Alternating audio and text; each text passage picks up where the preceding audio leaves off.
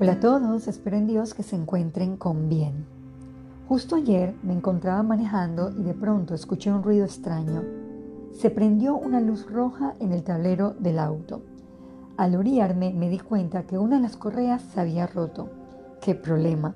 Estaba como a 1500 metros aproximadamente del taller.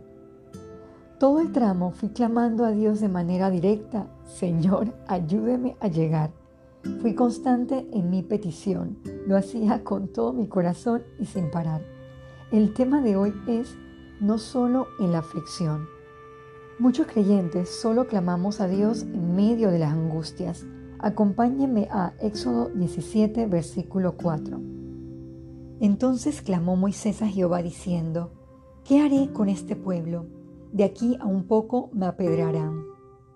Aquí vemos a Moisés que oraba en un momento de aprieto, pero no obstante lo hacía constantemente. Tenía una amistad con Dios. ¿Siente usted la necesidad de orar en todo tiempo? O sea, en las buenas como en las malas. Leamos Colosenses 4:2. Perseverad en la oración, velando en ella con acción de gracias.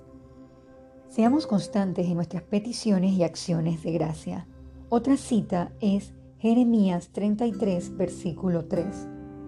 Clama a mí, y yo te responderé, y te enseñaré cosas grandes y ocultas que tú no conoces. Cometemos muchas veces el error de dejar la oración como un último recurso. Busquemos también Mateo 26, versículo 41. Velad y orad para que no entréis en tentación. El espíritu a la verdad está dispuesto, pero la carne es débil. En la vida del cristiano debe surgir una necesidad de relacionarse con Dios. Para ir concluyendo, acompáñeme a Lucas 18, versículo 1. También le refirió Jesús una parábola sobre la necesidad de orar siempre y no desmayar. Querido oyente, no nos acostumbremos a clamar fervientemente solo en la prueba.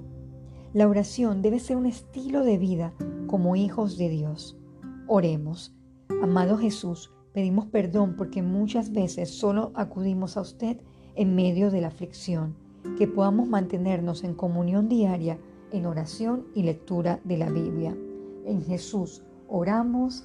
Amén.